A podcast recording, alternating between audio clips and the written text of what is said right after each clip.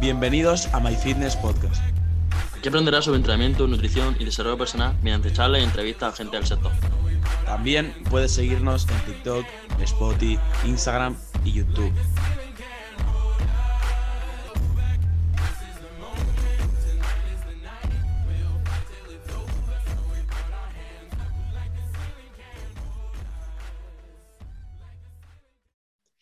Bienvenidos a My Fitness Podcast, bienvenidos a un nuevo episodio. En el día de hoy seguimos con las entrevistas. Traemos a Isabel Sanz, que lo primero de todo, Isa, muchísimas gracias por aceptar la propuesta y bienvenida al podcast. Y bueno, eh, como estáis viendo en el título, y independientemente que lo veáis por YouTube o Spotify, eh, Isa es la persona, es la mujer más fuerte de toda España y del mundo, es de las más fuertes, así que es un placer tenerte aquí, Isa. Y lo primero de todo, antes de que te presentes como tal, ¿Cómo llevas el hecho, pues eso, de ser la mujer más fuerte de España? ¿Cómo se lleva eso? Si es que lo llevas de alguna manera en concreta. 50-50, ¿vale? O sea, por una parte está bien, ¿no? Como tener el reconocimiento de la gente, pero para mí es raro porque yo nunca hice power con expectativas de, ganar nada, ni de levantar X kilos, ni nada, ¿sabes? O sea, como un deporte cualquiera. Entonces, como que estoy aprendiendo a gestionar también un poco eso. Claro. Es que no estás, o sea, ya no, eres ni consciente, se podría decir. No lo pienso. No, o sea, yo como hay una competitiva, venga, pues vamos y compito, ¿sabes? O sea, es raro. Sí, porque tu último, he estado mirando en Open Powerlifting y no sé si ha sido tu último total o tu máximo total, que es 500 total, de total en menos 75, ¿no? Si no me equivoco. Sí, eso es. es que es una locura. Es que también estuve mirándolo en lo mismo, pero en AEP, que era el nacional y tal. El total más alto creo que es 470 o 475, creo, de Mira en AEP. Estoy muy fuera, la verdad, de, de como... Sí, claro, claro. Los números, ¿sabes? O sea, yo voy y saco lo que, lo que hay y sí. Hablaremos, hablaremos luego de ella a nivel de mentalidad, porque nos ha sorprendido mucho, Alberto y yo lo hemos estado comentando a lo largo de estos días y nos ha sorprendido mucho pues, los valores que tienes a nivel de atleta y como persona, ¿no? Esa humildad, esa... Eh, sinceridad y esa transparencia con la que transmites a nivel por, por Instagram y, y, la entrevista que, por ejemplo, te hicieron Joan y, Jordi, a mí me parece brutal y al final, siendo la persona que eres, que eres nada más ni nada menos que la mujer más fuerte de España. Me parece brutal. Entonces, dicho esto, a ver si te puedes presentar un poco, Isa. Eh, preséntate a nivel, pues, eh, pues, de la manera que quieras, ¿no? Para que la gente que no te conozca eh, te conozca un poquito más. Ay, esto es raro. A ver. Eh, soy Isabel. Eh, bueno, soy como de un pueblo súper pequeñito de Segovia, pero llevo viviendo en Madrid ya unos 7, 8 años más o menos. Y, mm, es Sí, definición rápida. ¿Estudias o has estudiado algo a nivel de carrera universitaria, un grado? Sí, de hecho, bueno, eh, hice criminología, estoy a falta de acabar las prácticas de la carrera y nutrición. Entonces, sé que no son cosas que no tienen nada que ver, pero es como mi plan A y mi plan B, ¿no? Compaginas las dos a día de hoy. O sea... o sea, a día de hoy estoy a esperas de pues, sacar un poco de tiempo para las prácticas de criminología. Pero, a ver, el tema es que yo lo enfoque mucho como al centro penitenciario, ¿no? Entonces, es algo que a la larga puede que no sea una carrera pues para toda la vida, ¿no? hay que aprender a gestionar que eso no te afecte a nivel personal y demás. Y por eso mi plan B de la nutrición. Pero, o sea, ¿estabas sacándote un doble grado o dos grados, grados distintos a la vez? A ver, yo es que mientras hacía criminología, pues me saqué el grado superior de nutrición. Hostias. Luego laboratorio, en los dos eh, grados superiores. Sí, sí. Eh, para luego acceder a convalidar tema de la carrera.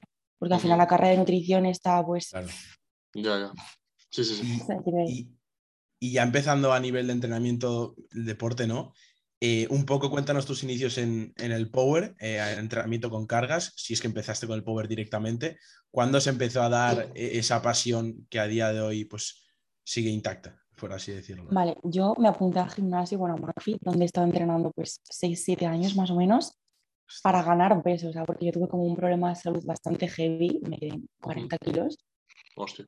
Y yo me apunté al gimnasio para ganar peso, o sea, sin aspiración a levantar pesas o tal. Y estuve mucho tiempo haciendo lo típico de las maquinitas y todo esto porque me daba una vergüenza entrar en la sala de pesas. Te puedes imaginar, o sea, hace siete años yo creo que habría dos chicas entrenando pesas, no había más. Ya, ya. Y me acuerdo que yo iba como a primera hora de la mañana o a mediodía o a última hora que habría menos gente y me metía al inicio de la sala de pesas que había como una máquina de hacer gemelo Pues yo me sentaba ahí, observaba el panorama de la sala y si no había mucha gente ya entraba un poco más, ¿sabes? Y mm, bueno, poco a poco, hasta que pues, conocí a un chico que me dijo, venga, tal, yo te enseño a entrenar y me enseñó un poco a hacer los básicos.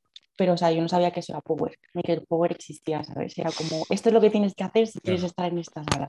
O sea, no empezaste como tal por el power, porque si ni conocías No, lo que era no, el no, power.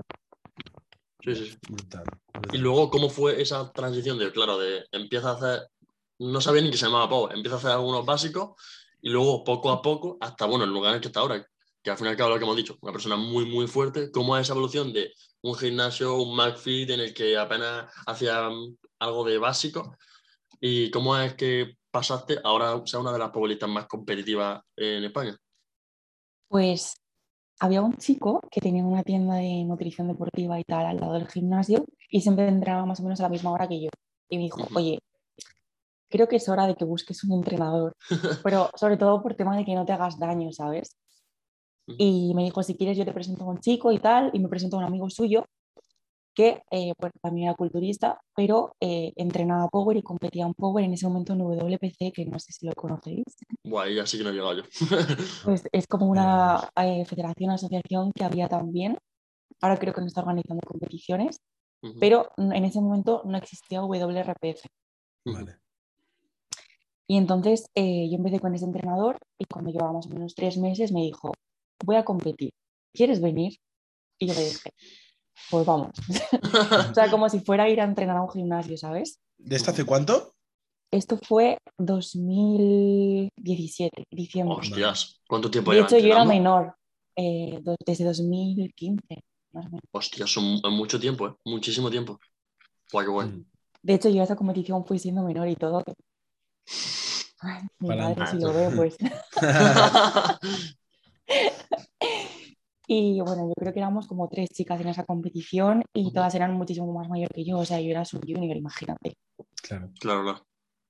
Y, y no sabía ni cómo se competía. O sea, me dijeron, venga, tienes que por hacer sentadilla y pues mi entrenador elegía los pesos y todo eso.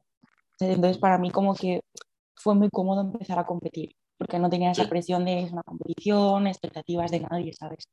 Sí, sí, sí. Vale. Y luego, eh, ahora mismo, actualmente, ¿quién te lleva? Es que no sé, va a ser que me hace un triple, pero no sé si te lleva en. O sea, desde Power, de T, es que no me acuerdo nunca el nombre, perdona. Sí, Dani. Vale, eso es. ¿Y desde cuándo te lleva él o has tenido algún entrenador entre medias? ¿Cómo ha ido esa evolución? Vale, yo he pasado por tres entrenadores. Este chico que se llama Asis, con el que empecé, Ujú, que bueno, él al final preparaba gente de culturismo sí. y llegó un punto que me dijo, mira, lo mejor es que te lleve mi, mi actual entrenador, o sea, el chico que le preparaba a él. Ujú. Y empecé con Guti, no sé si conocéis. Ah, sí, sí, yo sí. Sí, que Vale. Gusta. Pues yo estuve con Guti pues, todos estos años. Sí. Vale. Y eh, bueno, vi que necesitaba como un cambio a nivel técnico, sobre todo en banca y demás, a nivel Vale. presencial y al final con Guti es difícil porque estamos lejos, por vídeos hay cosas que no puedes corregir y demás. Claro. Y me dio pena porque, pues, a Sí, ver, claro. tengo ningún estuviste, problema, estu- es mucho estuviste tiempo, bastante tiempo, Tal, claro. Claro. Y decidí empezar con Dani, ya que iba a apuntarme a su gimnasio, y al final era como fácil. Sí, sí, sí. Guay, de locos, tío. ¿Y, y por, ¿Y por cuántas, o sea, por cuántas competiciones has pasado desde la primera hasta el día de hoy? Uf, entre, entre has 20 y perdido el- 30 seguramente, Hostias. te lo juro. 20 y 30. O sea, desde diciembre del 2017 he ido a todas. Hostias, Primero con locura. WPC y luego con, con WRPF. En plan, compitiendo cada mes o cada dos meses, así. Vale. Y a nivel, a, a mí es algo que me interesa mucho. En nuestro caso, Alberto y yo aún no hemos debutado, no hemos vivido la experiencia de lo que es competir. Pero, o sea, tú el hecho de competir, seguro, ¿cómo, cómo ves eh, para una persona, como puede ser nuestro caso, Alberto y yo, que en el mundo del power somos principiantes? eh, ¿Tú recomendarías de cara a nosotros mismos o a otras personas que son principiantes en el power que compitiesen, que vivan la experiencia o que lo viesen de otra manera? ¿Cuál, cuál es tu visión acerca de esta temática? Mira, mi opinión es compite a todo lo que puedas. O sea, dentro de un orden no hagas lo mismo que yo, no vayas a todas. o sea, como date tiempo para mejorar de una a otra, pero empieza a competir cuanto antes. Vale. Sí, O sea, 100%. Pero porque eso te va a hacer madurar mucho ya también como persona. Ya. Ya, es como que vas a, vas a sacar aprendizajes ya desde el principio. Exacto. Claro, y él no, bueno, siempre le he dicho un montón de veces en el podcast de que a competir se aprende compitiendo y tal. Supongo que, claro, que tú ahora mismo, o cualquier persona, quizás también te pones nervioso para las competiciones y tal, pero ni mucho menos que quizás cuando estás en 2017, 2018, 2020, y quizás sabes mejorar mucho más tu gestión de emociones y simplemente, es verdad que hay personas, hay atletas que, bueno, que simplemente son un robot, salen, compiten y parece que no pero hay otras personas que, bueno, que son puro nervio y también tienen que aprender a controlarlo. Y por eso que yo comparto tu opinión. A ver, yo he pasado como por tres etapas en este aspecto, ¿vale? o sea, al principio me daba igual porque literalmente no era consciente ni de lo que era una competición. Yo iba, tiraba como si estuviera en el gimnasio y me iba a casa. Después, eh, cuando ya empecé a sacar ciertos números, lo pasaba bastante mal en las competiciones. O sea, yo quería salir corriendo cada vez que tenía que tirar. Pero, ¿por qué? creo que cuando tú consigues como ciertas marcas o ciertas cosas sin querer conseguir eso, o sea, simplemente porque entrenas porque te gusta y tal, no eres consciente de las expectativas que se genera la gente sobre ti. Y yo salía a competir en plan, todo el mundo me está mirando, eh, la gente tiene X expectativas, si no lo logro es una mierda, eh, los jueces van a ir a por mí, como que te sientes como presionado en todos los aspectos, ¿no? Que por eso mi año competitivo eh, último ha sido catastrófico, ¿vale? Porque no estaba sabiendo gestionar todas estas cosas. Y bueno, estoy en ello ahora. y de cara, y, cómo, ¿Y cómo lo estás manejando? Porque algo que me gustaría a mí tocar, porque, bueno, viendo al final tus redes sociales, el mensaje que intentas transmitir, tocas mucho el tema de la salud mental y es algo muy interesante y es algo que de cara a competidores de alto nivel, como es tu caso, u otras personas, ya no, no tiene por qué ser de alto nivel, sino en deportistas como tal. Eh, el hecho de saber gestionar tu propia salud mental, más allá eh, a nivel físico, es algo que juega un papel fundamental y es algo muy relevante. Entonces, un poco, pues lo que has comentado ahora, ¿no? Que según tu, tu, punto de vista, tu último año ha sido catastrófico, pues cómo, cómo vas a intentar gestionarlo mejor para que pueda volver a darse esa ISA que pues que a nivel mental está mejor que a lo mejor actualmente o en este último año para que pueda dar el 100% de nuevo en, tarima? Pues yo ahora mismo estoy con un psicólogo deportivo, ¿vale? ¿vale? Em, pero porque al final pues he tenido problemas externos a nivel pues, salud de familia, mm. etcétera, que hace que pierdas también un poco la confianza en ti, pero porque tú no estás centrada a lo mejor al 100% en el entreno o no es tu principal preocupación, ¿no? Sí. Entonces, es como que, a ver, eh, si tienes la concepción de que solo si eres un atleta de élite, has de trabajar este aspecto. Y ahora hay mucha gente joven em, en el Power y creo que a los entrenadores se les olvida que necesita esa persona em, como persona. No solo vas a ser el mejor de aquí a unos años o has de trabajar la nutrición, el descanso, tal, sino tú como persona que necesitas ahora. O sea, creo que eso se olvida un poco. Sí, al fin y al cabo, yo, por ejemplo, es verdad que sí es verdad que puedes pecar como entrenador de decir programación y como entrenador, supongo que a todos nos pasa, a todo el mundo le pasa, que te centras mucho en, quiero aprender sobre cómo programar esto y tal, pero también se tiene que aprender a tratar con personas, porque fuera de que seas más o, menos aplicado, estudias más o menos sobre X cosas, también tienes que saber que, por ejemplo, si a un atleta le viene muy mal eh, que, le, que le coloque un bloque que termine en la semana de exámenes, pues tú tendrás que saber que eso no se puede hacer porque esa persona va a ir estresada, le van a ir mal los exámenes y quizás, pues, por si eso lo hace repetidamente, esa persona al final acaba dejando el power algo que a priori le gustaba. ¿Por qué? Porque mm. Decimos, pues es que tiene mucho potencial y le, y acabas quemando en uno, dos, tres, cuatro años. Y al fin y al cabo, el power, que es un deporte de largo plazo, es decir, ahora mismo eh, pensamos que eh, con 18 o 20 años ya va a explotar, pero es que al fin y al cabo, en el Power tenemos la suerte, entre comillas, de que puedes seguir mejorando con 25, con 30 años y no pasa nada si por dos, tres meses tienes que bajar el ritmo, que es que parece que siempre tenemos que ir a tope. Sí. Yo, yo... El principal problema, perdón que te corte. No, no, no. El principal problema de esto creo que son las redes sociales. O sea, porque al final es como un escaparate que todo el mundo se compara con todo el mundo y ahora es como la gente dice, es que levantas 200 kilos en sentadilla. Escúchame, acabas de empezar llevas dos meses y estás tirando 100. Me costó un año llegar a 100 kilos en sentadillo, pero parece que eso no se ve, ¿sabes? Es como que la gente se olvida del tiempo que llevas entrenando y es como si tú has hecho eso, yo también puedo. Claro, y, y más, y más allá de eso, yo creo que cada persona eh, tiene que ser consciente de sus virtudes y sus debilidades en el sentido de que la, la cruda realidad es que no tiene, tienes por qué trabajar lo mismo, igual de duro que otra persona y, no tener por qué llegar a lo que llega esa persona. Hay personas pues, que genéticamente tienen cierta predisposición y que tú no la tengas no es algo que dependa de ti. Entonces, yo creo que hay un mensaje muy importante que yo siempre lo he tenido muy en cuenta, por suerte, y es que te tienes que centrar en lo que depende de ti porque al final eso te va a sacar de, muchas, de muchos apuros, ¿no?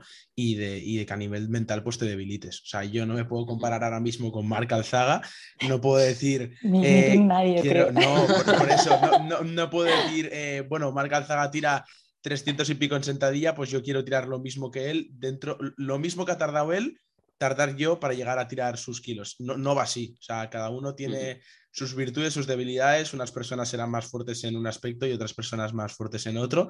Y hay que saber gestionar con eso. Y yo personalmente, para ya para cerrar este tema, eh, lo que yo pienso acerca de un entrenador es que sí que es verdad que no opino, no digo que vosotros opinéis eso, de que un entrenador tiene que ser un psicólogo directamente de cara, de cara al atleta, pero sí que es muy importante saber tener cierta, una mínima empatía y saber tener al menos como un feedback, saber el contexto de la situación del atleta que estás llevando, pues para eso mismo, ¿no? Pues de cara a programar, de cara a, darle eh, el feedback al atleta, pues tener en cuenta pues esas cosas que, son tan relevantes y son tan importantes.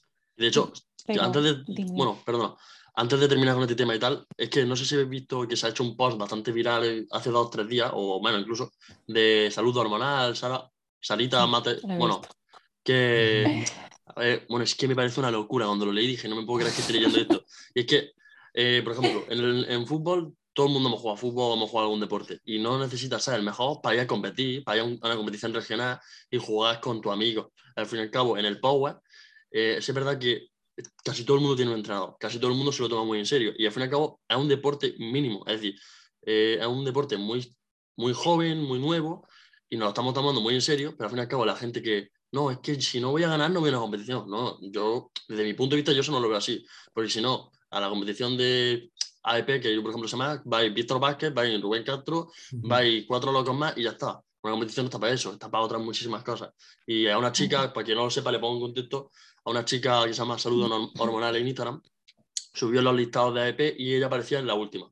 La última en la clasificación de, en función del total. Y una persona, no sabemos quién, así claramente que lo sabe, eh, dijo, qué vergüenza, no sé qué, yo para ir último no voy.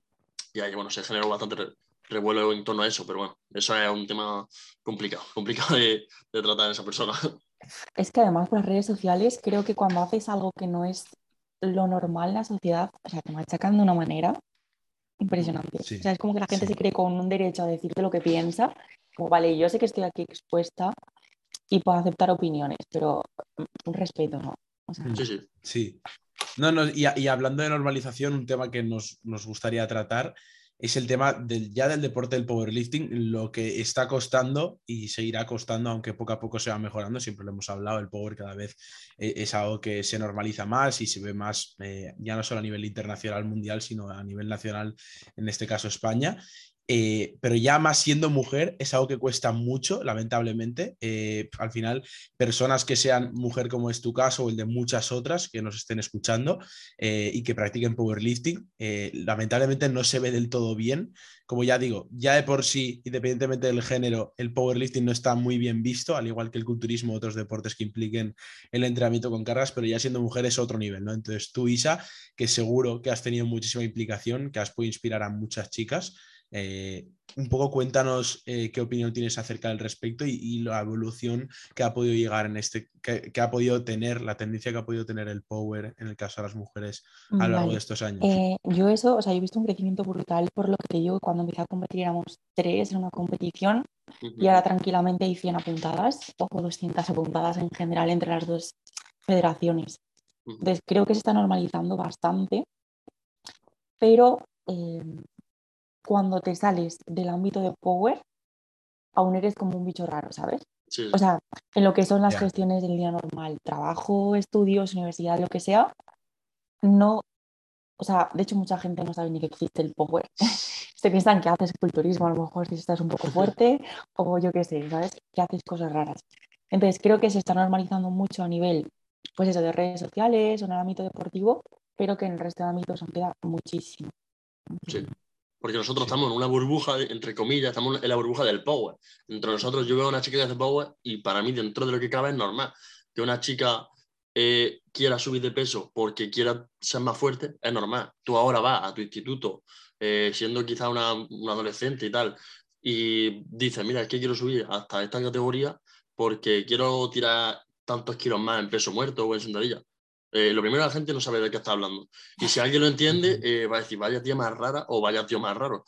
Y al fin y al cabo, eso, el pago está evolucionando y por suerte, también lo hablamos en el podcast que hicimos con Víctor Vázquez hace ya bastante tiempo, y es que el powerlifting femenino en ambas federaciones está mejorando ya no solo en, el nivel, porque es verdad que ahora hay muchísimo más nivel que antes, sino también en la gente que va. Por ejemplo, eh, Isa, yo no sé, eso es verdad, te lo pregunto, no sé si sabes la primera de las primeras personas que tiraron 200 en muertos siendo mujer. O sea, hay muy pocas chicas que ahora tiran 200 en peso muerto, pero realmente hace X años los 200 en peso muerto para un chico también era bastante. Es decir, poco a poco, la verdad que el nivel está subiendo bastante. En banca, los 100, hay muchas chicas que los tiran en sentadilla, 150 también, claro, chicas estoy hablando de nivel élite, es decir, de las mejores de España. Pero ya estamos diciendo que personas que a priori mucha gente diría, no, es que son chicas, no, pues, no pueden levantar pesado bueno, están levantando muchísimo más que probablemente la mitad de la gente que vaya al gimnasio. Bueno, la mitad, muchísimo más de la mitad. A ver, es como que cuando entra más gente nueva a un deporte, pues aparece más gente buena, esto es así.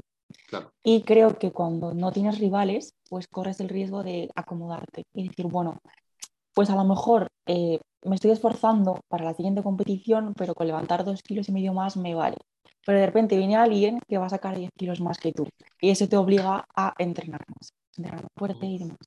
Sí, que es como que estás en tu, zona de confort, ¿no? Claro, sí, sí, sí.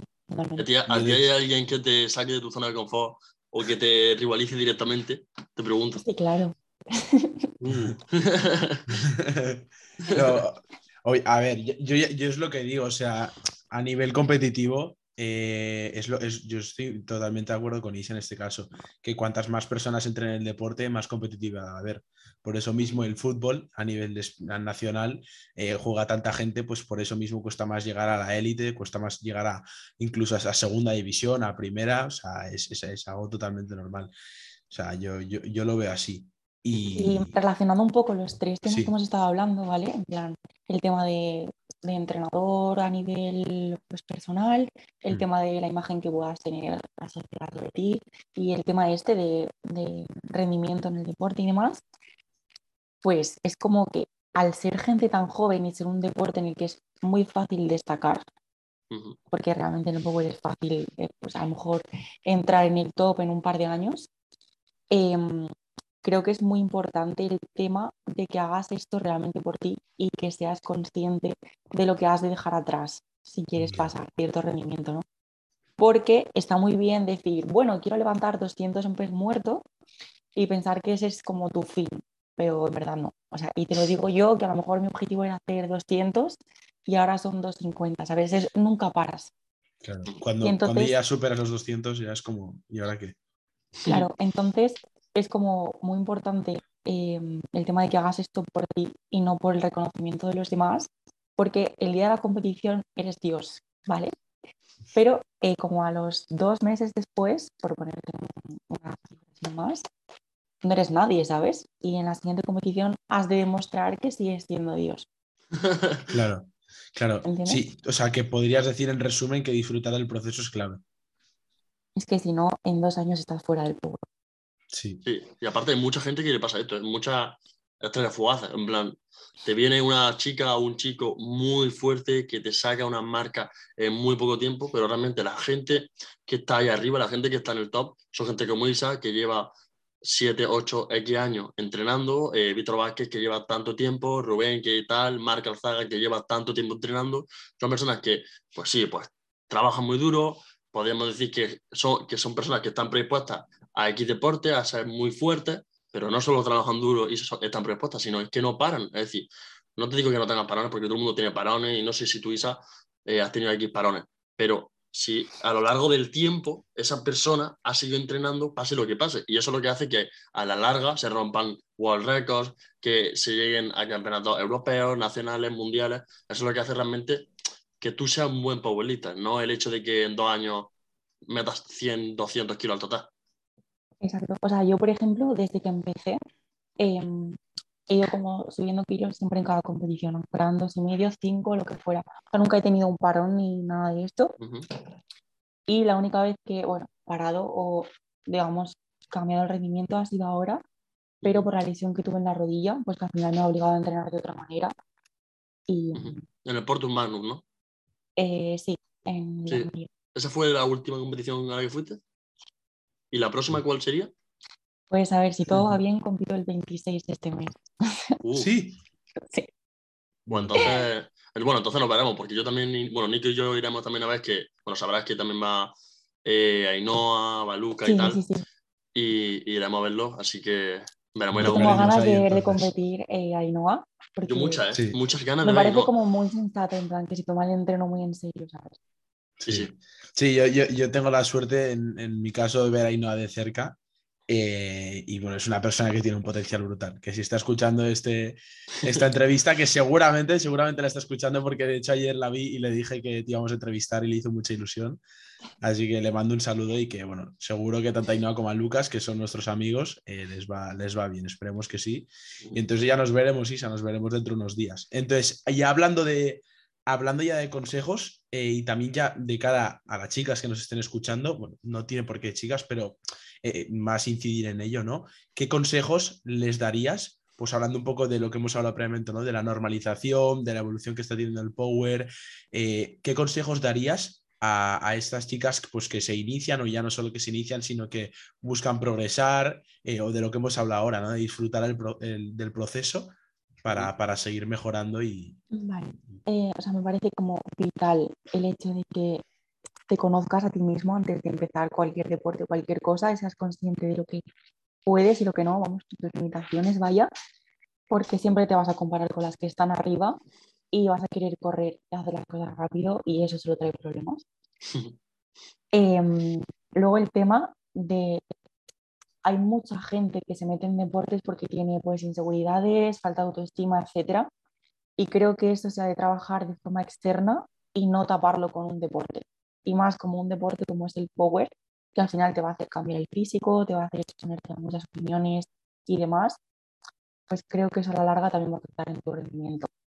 Que es uno de los motivos por los que al final, pues a lo mejor tú te sientes fuera de lugar cuando estás más fuerte en otros ámbitos de tu vida, ¿no? O sea, se, se puede sentir raro porque es verdad que a lo mejor la gente te mira diferente, pero si tú ya vienes con un problema base de autoestima o lo que sea, Claro, eso va a ser un horror. Efectivamente.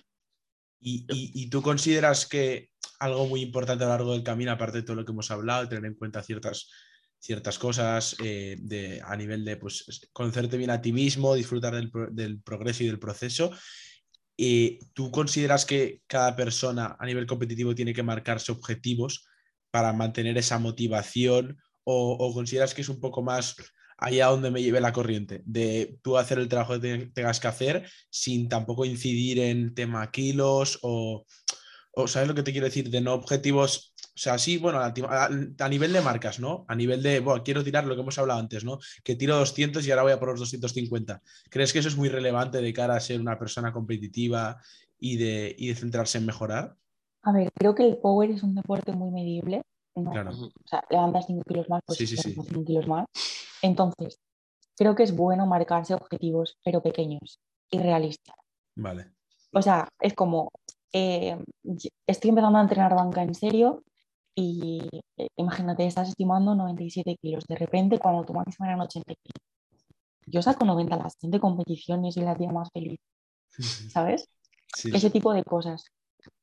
Y al O sea- cabo que sean poco a poco, porque de hecho, algo que eh, valoro mucho y que aprendí mucho de River, eh, de Mar Rivera, para quien no lo conozca, ya lo entrevistamos y tal, es de, el hecho de respetar los kilos. Y es que a mí me da, no rabia, pero es verdad que cuando alguien dice, eh, habla de kilos como si fuese nada, es decir, Buah, yo está plan y le meto 50 kilos al muerto. Y digo, bueno, mm, no voy a hablar de esto porque me cago en, en todo, pero digo, tío, que con que imagínate que tiene una lesión y solo le puede meter dos kilos y medio. Eh, Las pero va por, que de verdad le gusta. va por mí, ¿va por mí esto? No, cabrón. Ah, vale, vale. Pero si te sirve, No, no, no, cabrón. Pero, o sea, yo sé que tú, por ejemplo, es diferente ser ambicioso y decir, quiero meterle tanto, ahí con un poco de soberbia, pensando que siempre va a estar plan y tras plan y metiéndole kilos. Digo, tío, eh, personas como Ribe, que tiene molestias hasta al lado y tal, que tiene, por ejemplo, ayer subió una historia haciendo box squat, que eso, eh, o bien te gusta el power y te encanta lo que estás haciendo, o es que te va, o sea, o es que a la mínima de cambio, eh, que tienes una lesión muy, muy leve y no puedes hacer, es que te vas a ir del, del power y no sirve de nada lo que estás haciendo. Es decir, mira, te voy a poner como un ejemplo práctico de mi caso. Eh, yo he sacado en competición, por ejemplo, 205 en sentadilla. Vale. Sí. A raíz de la lesión de la rodilla, yo realmente no sé si voy a tirar con vendas con rodilleras en esta competición. O sea, lo voy a decidir en el calentamiento. Pero es como, vale, eh, si yo me obsesiono con unos kilos, de decir, no, es que como ya he sacado 205, o hago 205 o no compito, o por mis narices que lo intento, ¿sabes? Y te genera frustración. Entonces, honestamente, yo esta competición con meterme debajo de la barra y no tener miedo, es que para mí ya está, ¿sabes? Así levante 180. Entonces, creo que es como muy importante ser consciente del momento en el que estás. La verdad, y estaba mirando, subiste el otro día también una historia, creo, bueno, no sé si fue una historia o un post, diciendo que no te sentías cómoda ni con la rodillera ni con las vendas. Y Pero eso, ¿cómo- mismo- cómo va? Porque ahora mismo, eh, bueno, a raíz de la lesión que tuve en, en diciembre, a ver, es que mi caso es un poco raro porque yo entrenaba power, pero hacía como si fuera una wader, ¿vale? En plan, entrenaba básicos, pero más culturista. Ujú, Y llevo entrenando pues como rutina de power desde que estoy con Dani. ujú. ¿Qué pasa? Que yo, por ejemplo, en peso muerto, pues levantando 230, a partir de 100 te metí la cintura. Perdona, no, no, no te he escuchado bien, que me ha En plan, por ejemplo, levantando 240 en peso muerto, a partir de 100 kilos metía la cintura. Hostia. Vale. Pues lo mismo me pasaba en sentadilla con las vendas. Pasaba de 100 a 140 a meter vendas. Entonces, em, lo que estaba haciendo con Dani ha sido un par de meses hacer entrenamiento sin nada de material, sin cinturón, sin rodilleras, sin nada, y empezar a trabajar con rodilleras, porque yo no me, había- no me había puesto una rodillera en mi vida. Hostias, ¿no te habías puesto rodillera? Hostia, yo pensaba que sí, ¿eh? ¿Y desde cuándo llevas usando, eh, desde cuándo llevas utilizando vendas? Desde el- mi primera competición. Hostias, Mm. hostia, tela, ¿eh? Yo pensaba, de hecho, pensaba que incluso la primera sin nada. Hostia, hostia. Entonces, una vez eh, conseguí eh, llegar a levantar 180 RAW, pues ya digo, RAW total, haciendo el burro, sin, sin rodillera y sin nada. Y eso como que lo había perdido un poco por el abuso del material. Ujú. Y con la lesión de la rodilla y demás, pues en plan de, oye, a lo mejor es momento de dejar de utilizar las vendas, Claro. porque no va a compensar los kilos que te están dando para el daño que te están haciendo, ¿sabes? Claro. Y ahora más o menos estaré estimando eh, la misma máxima con vendas y con rodilleras, porque es totalmente otro movimiento, o sea, te cambia el patrón. Sí, sí, sí. Y el otro día saqué 195 entrenando con vendas y dije, Hostias. no me acuerdo cómo se hace esto. Claro. Una locura, ¿eh? Bueno, Sí. ya veremos en la próxima competición Sí. eh, qué tal te sientes. Esperemos que bien, la verdad. Y, y ahora que hemos hablado de objetivos, que has considerado que es muy importante pues, marcarse objetivos realistas y también a corto y largo plazo, ¿no? Eh, tener ciertos objetivos que consideres que los vas a cumplir dentro de poco y luego ya más, algo más ambicioso, ya más a largo plazo, dentro de unos años. Y en tu caso, ¿cuáles son? En tu caso ya has dicho que en breves vas a convertir dentro de unos días. Eh, ¿Qué esperas, o ya no solo qué esperas, sino qué quieres hacer en esta competición, ya vaya a ser a nivel de marcas o de sentirte, eh, cómo te quieres sentir, cómo te gustaría que sea de la competición y ya más a largo medio plazo? ¿Cómo, Vale. cu- cu- ¿Cuáles en este caso tus objetivos? Eh, aparte ahora hay con mucho hype por el tema de si me voy a pasar a EP o no. Uh. uh, ¿qué cosa entonces? A ver, no lo sé, no sé lo que voy a hacer. O sea, me da igual, o sea, yo no tengo nada en contra de ninguna federación ni de nadie. Voy a competir donde me sienta cómoda y ya está. Bueno. Entonces, en sentadilla es lo que os digo, o sea, no tener miedo a cuando me meta debajo de la barra. Estaré rondando eso, los 195, si hay un buen día 200, pero bueno, por ahí. Eh, banca. eh, romper la barrera de los 90. O sea, es lo que os digo, a lo mejor estoy estimando 97, pero yo los 90 me los pongo y me cago. Es que la banca, la banca pasa mucho, ¿eh? O sea, la banca es un movimiento que como está un poco fuera ese día, no lo levanta, ¿eh? Aparte que Oh. yo venía a hacer dos series de banca a la semana. ¿Cómo? Sí, ¿Y yo hacía frecuencia 0,5. ¿Y eso? Pero. Pues ahora mismo me ha hecho- la mente. ¡paf! Pero eso antes, ¿no? O sea, antes de estar con Dani, dices. Sí, o sea, durante Y- todos estos años yo hacía dos series de banca a la semana. Hostias. ¿Y ahora con Dani cómo va de frecuencia y tal? O sea, ¿cómo- ¿qué frecuencia Pues está utilizando? em, durante un mes y medio así me estaba haciendo frecuencia 4 y ahora estoy con frecuencia 3. Vale. Algo ha de mejorar la banca porque si me Sí, sí. Pero bueno, bueno. ¿Y en el También muerto? en muerto eh, más o menos estaré tirando 2.30, 2.35 a la competición, supongo. Pero igual, es como que tenía mucho bloqueo mental. te- entré en un bucle de se me abre el agarre, no clavo la rodilla, que es por lo que os digo que de todas las inseguridades de que rascarría y demás. Creo que eso lo hemos trabajado bastante y esta competición fue ir guay. Y aparte con el muerto pues tengo como buenas expectativas por el evento este que hay en junio que es el Anvil. Sí, es verdad, vi que, vi que iba. Pero una pregunta, que esto sí que no lo sé yo, vamos, supongo que sí. Eh, en el, en el Ambient of Chrome, como en AEP, o sea, porque es que me, me quedé un poco loco. En AEP, para quien no lo sepa, no puedes como que competir en otra federación ni, ni nada. El Ambient es como simplemente un evento, ¿no? Más que una... O sea, el tema es que no hay ninguna siglas que lo respalden. Es como Claro, y por eso no hay ningún problema. Claro. De Vale, hecho, se tuvieron que hacer como pequeños ajustes pues del palo, meter straps, eh, que se puede hacer rollo strongman porque al final no es power. Ya, claro, es levantar del suelo. Exacto. Oiga, ¿Qué día era el Ambient of Chrome? Es en junio, pero todavía no me he puesto a mirar fechas ni nada. Bueno, pues muy bien. Pero tengo, tengo como buenas vibras con eso, porque mi problema principal es el agarre en el muerto. Y al final Ujú. se pueden. Así, para adelante a ver qué sale. Y, y- y ya para ir acabando, algo que seguramente mm, a mí personalmente me interesa y de cara a la audiencia puede interesar mucho.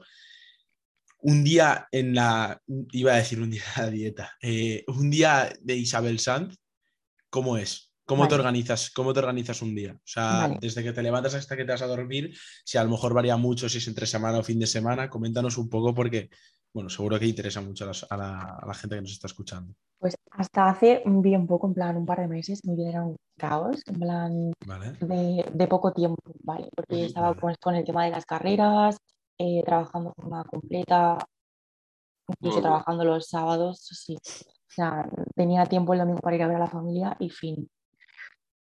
Y eh, a raíz de acabar estudios y demás, pues, eh, bueno, sí, con un proyecto de abrir mi, pro- mi propia clínica de nutrición, Qué bien. que Vale, ahora no tengo como, como eso de tener que estar ocho horas en un trabajo, pero al final es trabajo que haces en tu casa igual. sí. Claro.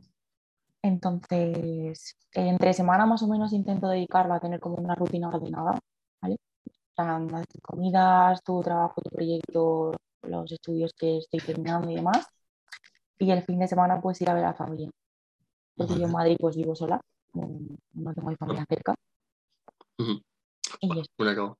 Sí, al fin y al cabo, muchas veces lo hemos comentado con la gente, y es que parece que en redes sociales todos somos, o sea, todos los, fam- no famosos, pero personas de élite y tal, como que tienen una vida de lujo y que solo viven para el power. Y claro, y dirán, Buah, Isabel Sanz, deportista al fin y al cabo, en, si tú fuese en el fútbol sería de las mejores deportistas de élite y tal, pero somos personas y tienes cosas que hacer y tienes carreras. Y parece que cuando vemos a Estados esto, por ejemplo, a mí me pasa, y no sé si a vosotros, pero cuando veamos a alguien de Estados Unidos, es como que parece que la vida la tiene. comer. Claro, le dan de comer, está todo hecho. Pero luego, cuando tú, por ejemplo, veas a un chaval que se llama eh, Marc Alzaga, que también tiene sus problemas, o veas a Isabel, que tiene su carrera, que también está intentando abrir su clínica y tal, ves que aparte de powerlistas, son personas. Y mucho más que entrenar, también tienen que ser feliz en muchos más ámbitos. Yo creo, yo creo que es eso, o sea, lo, ha dicho muy bien Isa, y que al final eh, tu día a día tiene que ir organizado mediante, dependiendo de tus prioridades y necesidades. O sea, en este caso, en el caso de Isa y en el mío también, yo me siento identificado. Es muy importante la familia, al igual que lo es eh, alimentarse bien, descansar bien, entrenar bien eh, y tener tus proyectos a nivel profesional eh, pendientes y trabajar en ellos. Que tiene que ir al final tu día a día, tu rutina, eh, en base a, a lo que tú quieras conseguir y a y a tus prioridades en ese momento concreto. Sí, O sea, a ver, al final cuando tienes cierto rendimiento, estás a cierto nivel, sí que es verdad que pues tienes que tener más orden, porque al final has de descansar un mínimo de horas, eh, una organización con la comida y demás. pero no obsesionarte con el power, Claro. eh, bueno, power o cualquier deporte que hagas, Ujú. no obsesionarte porque al final acabas enfocando todo tu día a eso o estás todo el día pensando en eso y el día que tengas una lesión, un problema o lo que sea, pues se te cae todo. Claro. Yo, yo creo que daría por aquí finaliza la entrevista y de hecho ha sido una de las que creo que más he aprendido y creo que más puede aprender la gente. Hemos sacado muchos aprendizajes y, y me ha gustado mucho, personalmente me ha gustado mucho. Espero que, que Isa hayas estado a gusto y te la hayas pasado bien durante este tiempo. Entonces, por nuestra parte, eh, finalizarla por aquí. Espe- espero que os haya gustado. Nos podéis dejar por comentarios, ya sea independientemente de por donde nos estéis escuchando, sea Spotify por YouTube, qué os ha parecido. Y entonces lo dejamos aquí. Un saludo, nos vemos en la próxima. Chao, chao. Adiós.